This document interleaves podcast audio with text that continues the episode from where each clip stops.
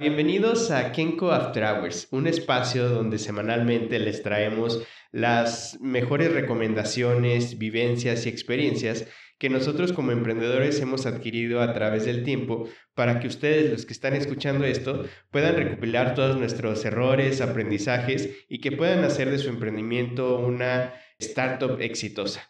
El día de hoy tenemos a un invitado especial que ha sido socio de Soluciones Kenko desde los inicios de ambas empresas. El día de hoy viene su líder, eh, fundadora, también cofundadora de, de la empresa Estratégico Design Group, una empresa que enfoca su talento a la creación de diseño estratégico desde pues la estructura de la comunicación, todo el proceso que puede intervenir el diseño prácticamente. Ahorita vamos a entender más y pues encantado que esté aquí esta emprendedora que pues ha llevado su empresa a conseguir más de 80 proyectos cerrados ya de diseño estratégico y pues queremos aprender de ti. Muchísimas gracias, licenciada Monse Esparza. Bienvenida. Hola Yoko, pues muchas gracias por la invitación, un placer. No, el placer es nuestro, Montserrat. Primero que nada, me gustaría que le explicaras a los que nos están escuchando de qué se trata Estratégico Design Group y cómo es que inicia todo tu emprendimiento para que lo puedan este, pues, buscar en redes y entender qué es eso del diseño estratégico, ¿no? y qué es lo diferente que hay en el mercado. Estratégico Design Group es un estudio especializado en diseño estratégico, vaya. Lo que hacemos distinto a otros despachos de diseño o estudios es que nos enfocamos en crear valor en las organizaciones.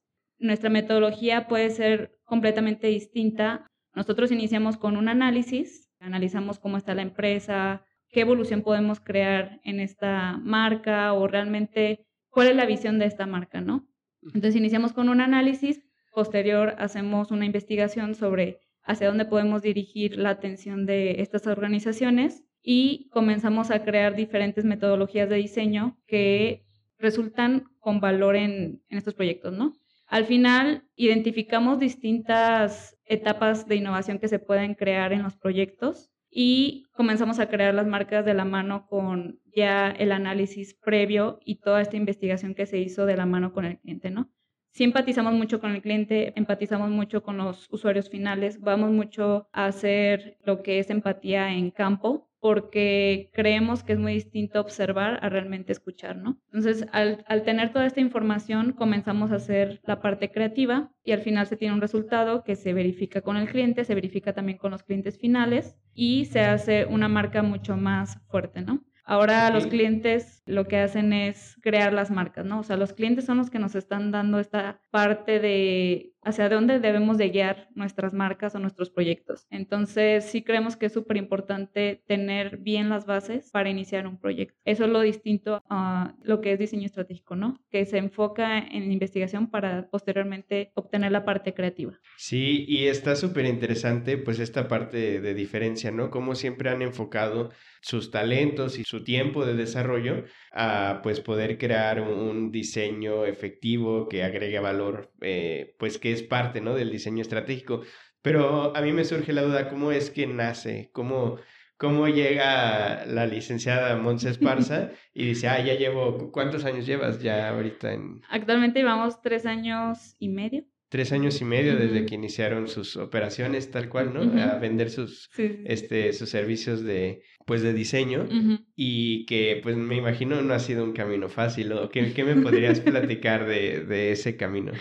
Ok, eh, sí, definitivamente no, no ha sido fácil, pero creo que la idea surgió justo cuando yo estaba en la universidad, en el TEC. Teníamos una materia que se llama Proyecto de Inserción Profesional, que ahí desarrollabas un proyecto y que lo pudieras ejecutar, ¿no?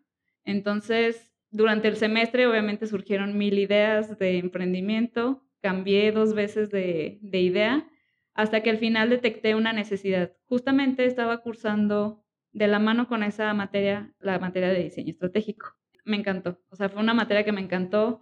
Siempre había identificado que me gustaba mucho cómo idear, tener esta parte de cómo innovar en los proyectos me encantaba cómo las marcas evolucionaban o se transformaban completamente para darle valor agregado a, los clientes, ¿no? Entonces, justamente ya cuando a finales de semestre que decidí qué proyecto tomar, decidí hacer diseño estratégico. ¿Por qué? Porque encontré la, la necesidad de que en México y más en las pymes, el 80% de las pymes no innova por miedo, ¿no? Entonces, quería encontrar una solución que de manera viable y deseable las pymes pudieran innovar sin que se descapitalizaran, ¿no? O sea, que realmente, que no solo las grandes empresas pudieran hacer esta parte de, de, innovación bien, ¿no? O sea, de calidad, sino que también las pymes tuvieran la oportunidad de colaborar con nosotros. Entonces, desde un principio me clavé en que iba a ser las pymes y las startups a las que nos íbamos a enfocar. O sea, ojalá en algún futuro podamos colaborar con alguna empresa grande, pero ahorita y desde un inicio sí fue el enfoque. Mi hermana estaba poniendo una pastelería y dije, bueno, voy a tomar este proyecto para empezar a crear el modelo de negocios, la parte de metodologías de diseño, cómo iba a ser la relación del cliente de Nuria con... Nuria, con Nuria. es, es la... Es, mi hermana. Ajá, es tu hermana. Sí, que tiene una pastelería. Entonces empiezo a hacer junto con ella esta parte de la marca completa, ¿no? El diseño estratégico enfocado en, en su marca. Okay. Eh, ¿Qué pasa? Que tiene un buen resultado. Ahorita ya es una pastelería que está en Guadalajara, está bien posicionada y me doy cuenta que realmente podemos simplemente con creatividad y ganas y mucho empeño podemos apoyar a este tipo de, empresas, ¿no? Pues va cursando el, termina el semestre, justamente conozco a Tania, bueno, ya conocí a Tania, ya nos llevamos muy bien, pero llevábamos la materia de diseño estratégico juntas y estábamos en el mismo equipo. Tania, tu Tania, mi socia, que ahora es mi socia. Entonces, literalmente como novios, estábamos en la clase y me di cuenta que tenía mucho talento, ¿no? O sea, que, que tenía visiones realmente muy buenas y que podían aportar, que Tania podía aportar mucho a lo que era estratégico ese grupo. Desde un inicio se llamó así y sigue en pie, ¿no? Invito a Tania al proyecto Tania, la verdad que desde un principio fue muy optimista en este proyecto, entonces desde entonces pues comenzamos como a juntarnos en la biblioteca, que de repente ver a ver qué podemos, qué clientes podemos conseguir. Justamente pues empiezas con Friends and Family, en Fools, les dicen. sí. Y empezamos con estos amigos a crear proyectos y de la nada fue un proyecto tras otro proyecto y empezamos a crecer. Entonces no había pasado ni un año y ya teníamos dos personas en nuestro equipo más, ¿no? Porque justamente estaba teniendo un buen resultado el proyecto. Así fue como inició Estratégico.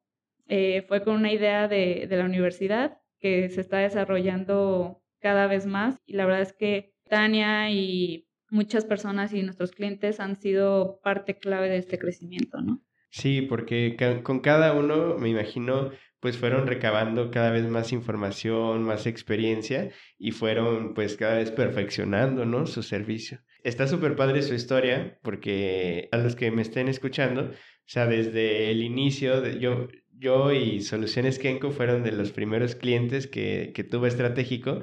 Entonces, pues me ha tocado mucho ver la evolución, ¿no? De cómo han crecido, cómo han sabido hacerse, este, pues, responsables de ciertas acciones y que han entendido que muchas veces lo importante es empezar, ¿no? Y hacer más que estar siempre eh, pensando en el y, y, a lo mejor no está perfecta, pero lo mandas, ¿no? no sé, tienes por ahí, eh, me acuerdo mucho de tu historia, en cuando decían, bueno, pues yo mando la cotización y me siento, ¿no? O cómo era que mandaban la cotización y ya se iban a tomar un café y estaban todo el día pensando en si les iban a contestar o no, pero pues igual y muchas no les contestaron, pero eventualmente me imagino una o dos sí les regresaron, sí. ¿no? sí, de hecho creo que algo padrísimo con Tania que hemos hecho juntas es que siempre tomamos acción, o sea, nunca nos hemos detenido a nada. Nos ponen retos a veces súper difíciles, pero a veces no, a nada decimos que no, entonces obviamente nos ha traído problemas también, pero creo que el arriesgarnos durante estos tres años, Tania y yo, pues ha sido una parte fundamental de por qué hemos crecido, ¿no? O sea, nos hemos arriesgado en tener más colaboradoras con nosotros, nos hemos arriesgado en rentar unas oficinas carísimas al principio, este, nos hemos arriesgado a tener cada vez más gastos fijos que claramente ayudan al equipo a ser mucho más eficientes, pero creo que esta parte de de arriesgarse es súper importante en el emprendimiento, ¿no? O sea, así hacerlo de manera consciente o lo más consciente posible, pero sí creo que el arriesgarse es algo fundamental para estratégico. Y, y que da miedo, ¿no? Es, es, es, como estas películas, estas frases cliché que dicen, pues hay veces que lo más importante en la vida son de las cosas que, que te dan miedo, ¿no? Recuerdo mucho cuando estaban por rentar este, las oficinas porque creían que eso era lo que les iba a dar el estatus y las iba a posicionar. Y yo decía, bueno, tal vez no, o sea, no creo que sea eso, pero e, era parte de su autoseguridad, ¿no? En su momento las pudieron este, financiar, pero yo creo que mucho de eso se la creyeron ya estando, estando ahí y eso desencadenó la cosa que en realidad genera valor, ¿no? Que es pues ya empezar a convertir el, la clientela y ya hoy en día ustedes saben que así sea la sala de, de, su casa o el jardín de un parque o donde quiera que estén ustedes con sus herramientas de diseño, el trabajo tiene su valor, no tanto por donde estén ustedes, sino por lo que desarrollan ustedes. Sí, de hecho creo que es clave eso que, que dijiste, que eh, pensamos que nos iba a dar mucho más estatus. Sí fue parte a lo mejor de ganar más seguridad en el proceso, pero sí ahorita si volteo atrás digo, Ay, qué necesidad de tener unas oficinas tan caras en un momento en el que estábamos despegando, ¿no? Pero bueno, la verdad es que siempre tratamos de sacarle lo positivo de, de las cosas y creemos que nos ayudó a ser mucho más profesionales en muchos aspectos que no teníamos claros, que como diseñadoras, tristemente, no nos enseñan en, en, la universidad. Entonces creo que de la mano contigo de como inversionista, pues fue padre la sinergia que creamos para tener esta parte analítica de los números.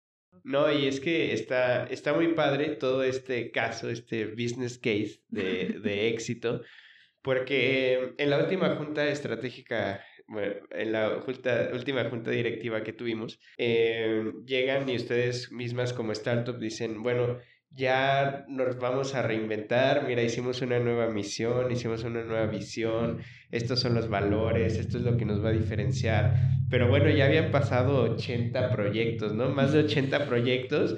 Y yo creo que su equipo creció de dos personas con una laptop a tener ya ahorita siete personas que dependen pues del valor que vaya generando el negocio constantemente, pues viene la viene una reinvención, una innovación dentro de la misma empresa y que sale, ¿no? Entonces que decían de que no, es que como que escuchamos la visión y es un poco robótica y tal y tal. Y yo lo veía y decía, pues es que está así, es, es una, es, está de cajón, pues, o sea, es de libro. Y yo decía de que, pues claro, porque yo recuerdo muy bien en ese momento que decíamos, a ver, de aquí en adelante, pues se va a contratar más gente y necesitamos plantearles una visión hacia dónde va, qué es lo que va a hacer todos sabíamos que no era perfecta y que estaba así bien arcartonada, pero dijimos, pero ahí está, pues. Y eso continuó y giró la rueda hasta el tal punto en el que ya se detienen y reinventan, ¿no? Y hacen una de verdad, pues, una que ya tiene tracción, que ya tiene poder, porque creo que ese es el mayor valor, pues, de lo que yo he visto en diferentes startups. Eh, no avanzan porque quieren tener la visión perfecta y el business model perfecto y si pueden mandar a hacer n número de estudios de mercado mejor, pero a lo mejor tardan, no sé, dos años en salir, ¿no? Cuando en realidad el chiste nada más era mandar el correo y decirle, oye, yo quiero hacer esto y pues al final ya vendrá el capital y el tiempo para que te reinventes y ahora sí vayas buscando la perfección, ¿no? Pero es muy imposible pensar que desde el inicio puedes tener pues todo perfecto y que ya no va a cambiar dentro de los cinco años, ¿no? Ojalá, ¿no? Hay un libro del emprendimiento. Sí, definitivamente creo que como en la vida, pues el camino del emprendedor va madurando y va viendo cómo realmente debe ser una visión, ¿no? Porque al principio, hasta en la universidad te lo piden, haz una visión. Cumples con la tarea y tratas de sonar lo más empresario posible, ¿no? O sea, lo más cliché, vaya. Pero resulta que lo que te hace diferenciarte entre los demás es tus valores y cómo tú aportas esta diferencia al mundo, ¿no? Entonces, vimos que realmente nuestra manera de trabajar con los clientes era demasiado empática, era muy cercana y nos gustaba trabajar de manera optimista con ellos. Sí. Que lo que hicimos, pusimos estos como valores o esencia de, de, lo, que, lo que es ahorita el equipo de estratégico dentro de la visión, dentro de la misión, para que el lenguaje que era estratégico a lo mejor era, porque sí era muy robótico, ahora ya se trasladó a un lenguaje mucho más amigable, ¿no? Que vimos que así éramos con, con los clientes y así éramos con nuestros socios, colaboradores y todos los que están alrededor de estratégico. Entonces, respetar tu esencia creo que es parte, bueno, importante de, o sea, de crear tu misión, tu visión, tus valores, tu mantra y que toda esta cultura organizacional sí vaya de la mano con las visiones que tiene dentro de la empresa todas las personas que forman parte de, ¿no? Sí, y es que eso es súper importante porque todo lo que me estás platicando, yo veo cómo lo plasmas en tus clientes, ¿no? Porque eh, tienen, eh, bueno, ahorita me, me explicas bien, bien, o también para los que nos están escuchando, cuáles son los servicios, ¿no? Que ofrecen como Estratégico Design Group y cómo toda esta visión que nos acabas de platicar, cómo empieza desde el momento de concebir esta idea, poderla llevar, las adversidades, mantener el equipo unido, eh, resolver los problemas que se van presentando. Les tocó vivir una pandemia, ¿no? Mm, eh, irse a home office. Eh. Entonces, esta parte tan empática y tan optimista que tienen desde la raíz, ustedes como empresa, como em, emprendedoras, ¿cómo la van plasmando en los clientes y en estos proyectos? ¿Qué es lo que más has visto que rescatas de ellos, ¿no? Es como, ¿cuáles esos proyectos que dices, ah, ese que hicimos, yo lo veo y me siento bien orgullosa? Para que la gente entienda de qué van los proyectos y en qué pueden acercarse con estratégico para que les ayude y unos ejemplos, ¿no? De esos proyectos. Ok, bueno, voy a empezar como en qué nos enfocamos o cuáles son los servicios de estratégico que, que lo mencionaste al principio. En estratégico tenemos cuatro áreas especializadas. La primera es branding, que es el diseño de marcas, ¿no? Tanto corporativas como comerciales. Si buscamos realmente desde un inicio que no sea hacerle saber al cliente que una marca no o un branding no es solo un logo, sino es todo un ecosistema que al fin impacta en el mundo, ¿no? Entonces sí tratamos de hacer concientizar a los clientes desde un inicio en cómo pueden dejar su huella ellos como marca, como líderes en ciertos sectores, para que cada vez se vaya enfocando hacia algo de bienestar, ¿no? Algo que aporte. El segundo es estrategia, que estrategia tratamos de llevarlo a todo lo que es los cuatro departamentos, o sea, estrategia es como nuestro core, es lo que, lo que nos hace iniciar un proyecto, ¿no? Después tenemos la parte de interiorismo, que hacemos espacios corporativos y comerciales, que aquí también analizamos múltiples factores que influyen en la percepción de un espacio, entonces se hace una estrategia desde estrategia económica para que los clientes no se descapitalicen o que realmente haya una, una ejecución realmente transparente y, lógica para el cliente hasta una estrategia de cómo los clientes van a vivir dentro de ese espacio o los colaboradores, ¿no? Que son las oficinas. Después el otro es marketing y comunicación, que es ya que estamos llevando, una vez finalizado los proyectos de branding, por ejemplo, muchos clientes nos han pedido llevar a cabo también su estrategia digital, que son redes sociales, página web, toda esta parte a la que se están trasladando las pymes o las empresas o las organizaciones.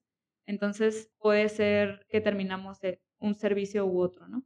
Tratamos siempre de tener contacto con los clientes porque nos gusta ver cómo ha resultado lo que lo que creamos o las ideas que tuvimos con los clientes, pero al final ha resultado que nuestros clientes más leales pues son los que se termina haciendo un proyecto totalmente integral, ¿no? Ahora, de los proyectos más orgullosos, híjole,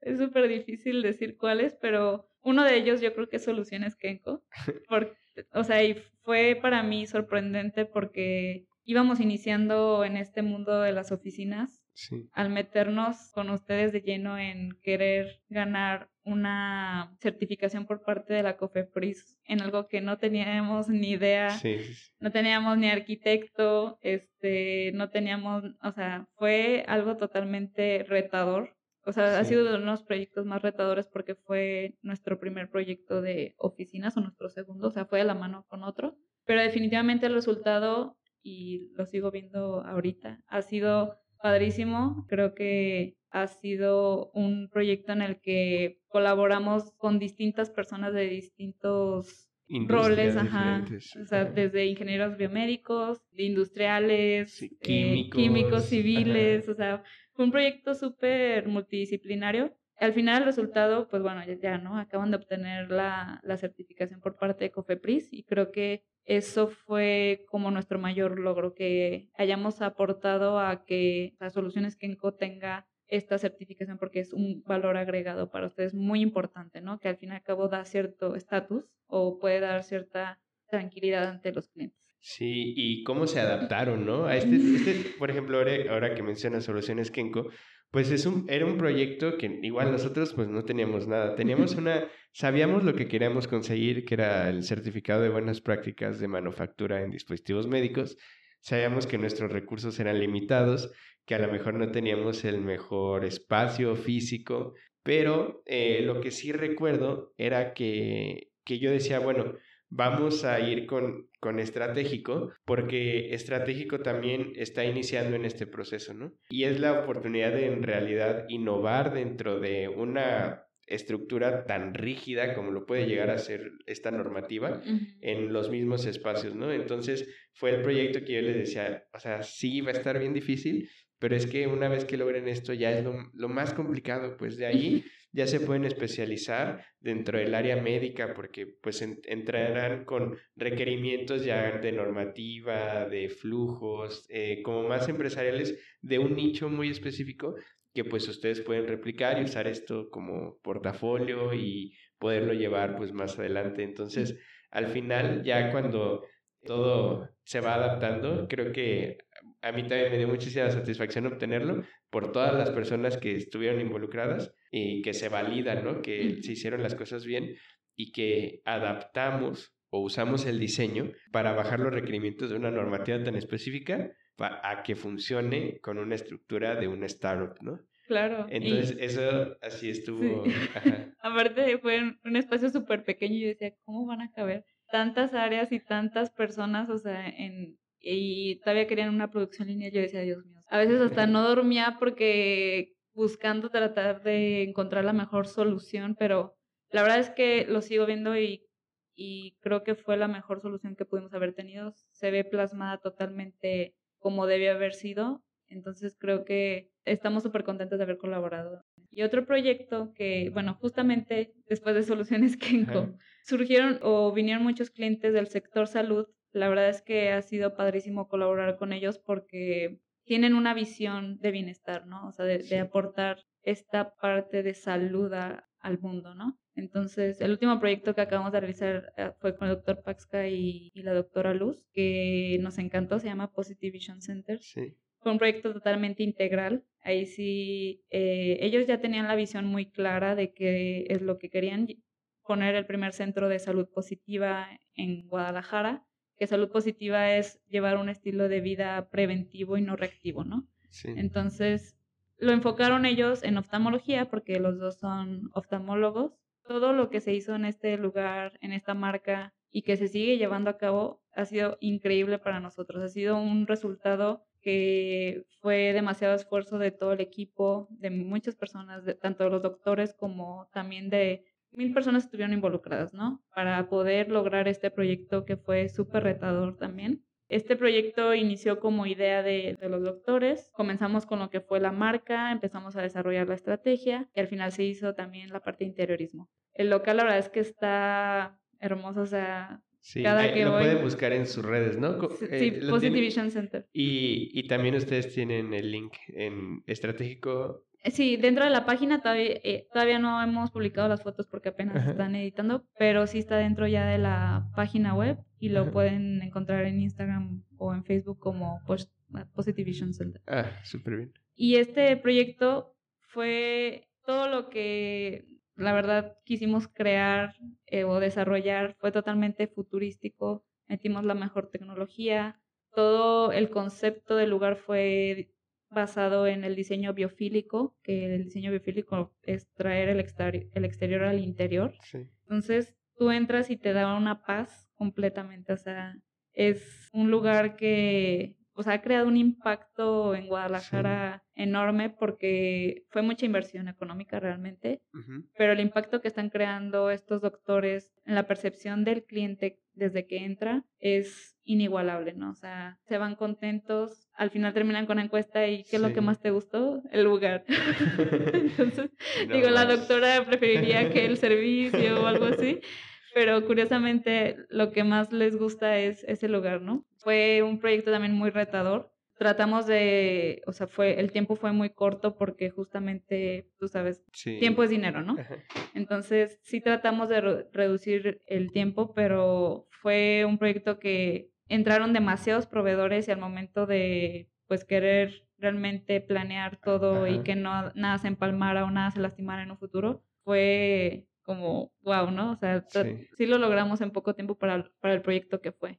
Y justamente metimos muchos materiales y, y, muchas estructuras y muchos diseños que por primera vez en nuestras vidas lo, lo íbamos a hacer. Hasta los proveedores nos dijeron de que, que churros se fumaron, o sea, de que cómo hicieron esto. Sí, ¿de dónde trajeron ¿De dónde?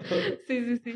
Entonces ya, eh, pues te digo, ahorita el lugar está hermoso, o sea, realmente fue un resultado totalmente estético, funcional, cumple con, con todo lo que un buen diseño puede tener y más en un espacio de interiores de salud, ¿no? Que ahorita ya el sector salud se está trasladando a esta parte de también darle importancia al diseño de, de espacios, ¿no? Pero antes yo te doy mi consulta y que te vaya bien. O sea, compra la medicina y nos vemos en un mes o bla, bla. Pero ahora que está pasando, que sí está, o sea, que las, las percepciones de dentro de, un lugar de los clientes o de los pacientes, pues sí está influyendo en cómo la persona puede relajarse o puede estresarse, ¿no? Sí. E impactar en qué síntomas tienen, ¿no? Los doctores ya lograron tener visión sobre esto y pusieron todo su esfuerzo para que este proyecto se lograra. Sí, o sea, impactar en la cadena de valor y en el journey que tiene el cliente desde cada punto que toque, que todo sea agradable para él. Sí. Y que, porque pues a lo mejor el servicio puede que llegue a un punto que se haga un commodity, ¿no?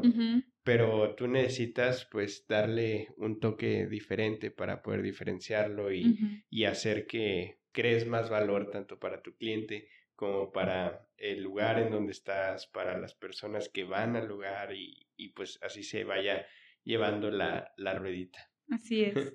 Monse, muchísimas gracias por haber estado aquí en este episodio de Kenko After Hours.